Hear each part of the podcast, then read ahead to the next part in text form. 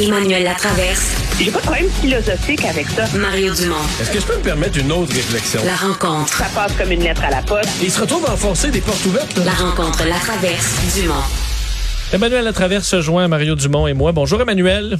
Bonjour. Bonjour. Ben, la Cour suprême a rendu sa décision dans le dossier Ward euh, et euh, Jérémy Gabriel. Faut croire qu'on avait raison de s'obstiner là-dessus parce qu'on s'est obstiné jusqu'au euh, plus haut lieu du, euh, du- de la justice canadienne. Oui, puis je pense que dans le débat autour de ce jugement-là, parce qu'on s'entend que le débat n'est pas terminé, il ne fait que commencer. D'ailleurs, Mike Ward vient de réagir, là, et n'a pas la réaction. euh, il a une réaction euh, fidèle à son personnage, si on veut. Euh, moi, je pense qu'il faut comprendre ce sur quoi les juges basent leur jugement. On n'est pas dans un contexte où les juges décident de si c'est juste, c'est bien, c'est pas bien, c'est moral, c'est adéquat. Là. Les juges se sont prononcés sur un recours. Et le recours était intenté à la Commission des droits de la personne. Et le recours, c'est que la blague, elle a fait euh, sur Jérémy Gabriel, était discriminatoire.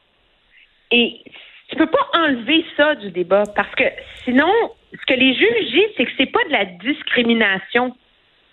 Est-ce que M. Gabriel aurait pu faire un recours en diffamation, aurait pu faire d'autres recours, mais c'est pas de la discrimination parce qu'il était un personnage public, puis parce que tu peux pas sortir la blague du contexte dans lequel elle est faite, qui est celle d'un show d'humour où les gens comprennent que c'est de l'humour noir, méchant, même si moralement on trouve ça répugnant. Je pense que c'est sur cette base-là que le jugement est important parce qu'il ramène ces débats-là qui sont très émotifs sur la liberté d'expression autour des fondements du droit et des recours qu'on met en place. Et euh, aux gens qui auraient l'impression que la Cour suprême aurait comme donné son son aval aux propos, comme si la Cour suprême avait dit ben, c'est correct de dire ça à l'endroit de Jérémy Gabriel. C'est pas du tout ce que la Cour euh, dit. Hein. La Cour parle de propos honteux, tout ça, dit, mais néanmoins, euh, dans un certain contexte, il y a une liberté d'expression qui est un principe sacré au-dessus des, euh, au- au-dessus de plusieurs autres, mais qui, qui la liberté d'expression, il faut bien comprendre que c'est aussi la liberté des autres euh, de dire que, mettons, un humoriste, parlons d'un cas futur, un humoriste fait des blagues de, de ce genre-là ou du même genre. Ben, c'est aussi la liberté des autres de dire ce qu'ils en pensent de cet humoriste-là, de ces blagues-là, de ce choix-là, euh, et d'être très dur envers lui, là. Euh, s'expose aussi à ça. Là. Quand, t'es- quand tu, tu, tu te bats pour la liberté d'expression, que tu gagnes, ben c'est aussi la liberté toi-même d'être critiqué quand tu étires la liberté d'expression à sa dernière limite.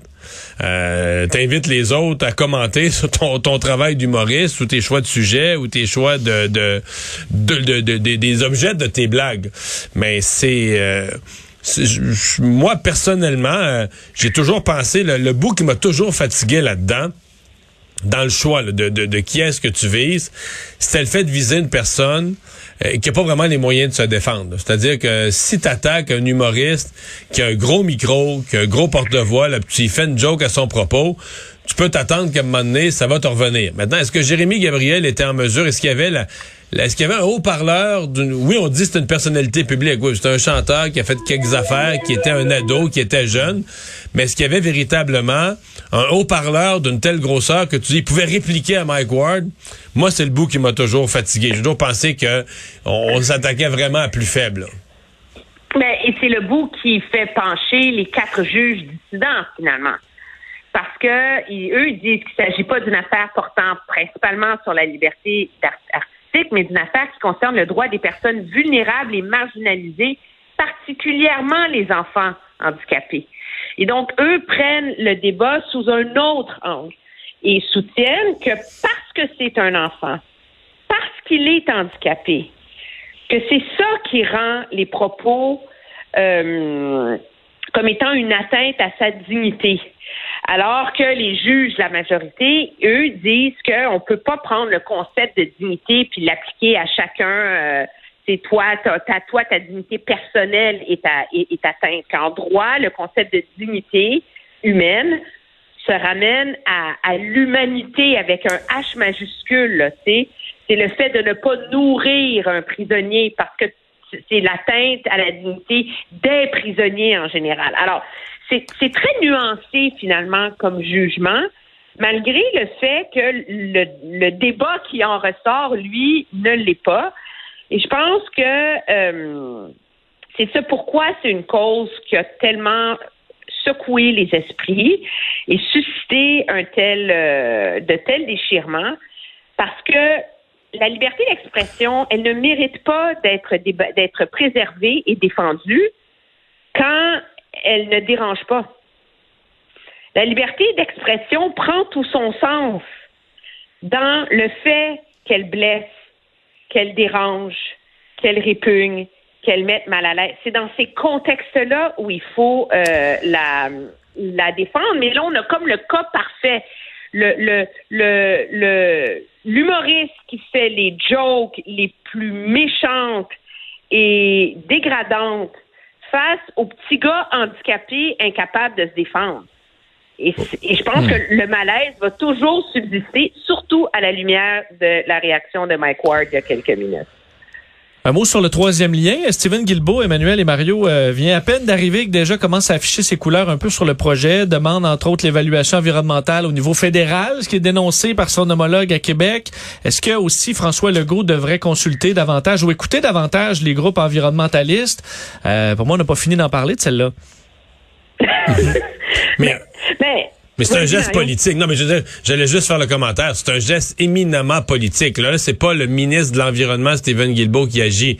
C'est le ministre libéral, Stephen Guilbeault, euh, qui sort d'une équipe meurtrie par les prises de position de François Legault en campagne électorale et qui dit, bon, ben, quand on dit remettre un chien de sa chienne, d'après moi, dans ce cas-ci, c'est une portée, là. Fait que là, c'est le premier.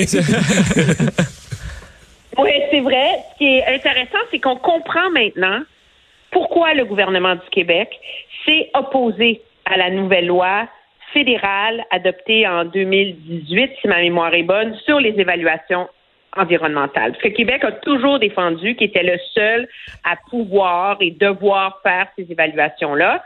Le problème auquel Québec est confronté, c'est que contrairement au débat sur la santé, où c'est une juridiction provinciale, l'environnement est une juridiction conjointe et le troisième lien, c'est quand même un cours d'eau fédéral, veut, veut pas. Et donc, le gouvernement fédéral a, vraiment la marge de manœuvre pour justifier de se pencher sur ce projet de loi-là. Légalement, on s'entend. Mais ça, c'est certain légalement. Mais sauf que c'est une décision politique et à mon avis, le minimum, ça aurait été d'interpeller le gouvernement du Québec pour une rencontre conjointe et évaluer la possibilité, puis ça s'est fait dans le passé, évaluer la, la possibilité de, de faire le processus d'évaluation environnementale conjointement, de travailler ensemble, qu'il y ait un seul processus d'environnement, d'évaluation environnementale qui soit mené conjointement par les deux gouvernements. Faudrait que je les cherche, mais il y a quelques précédents de ça. Ça s'est déjà fait dans des dans des, des grands dossiers, des grands projets. Alors là, de le faire unilatéralement comme ça, d'annoncer ça un vendredi à la veille de la COP 26, alors qu'il n'y a pas vraiment d'urgence, la question se pose pas de façon si urgente. Il se fait poser la question. C'est en, en, tout, pas comme ça fait un point de presse pour dire bonjour tout le monde, je vous annonce que. Mais c'est sûr qu'il aurait pu décider d'être plus subtil.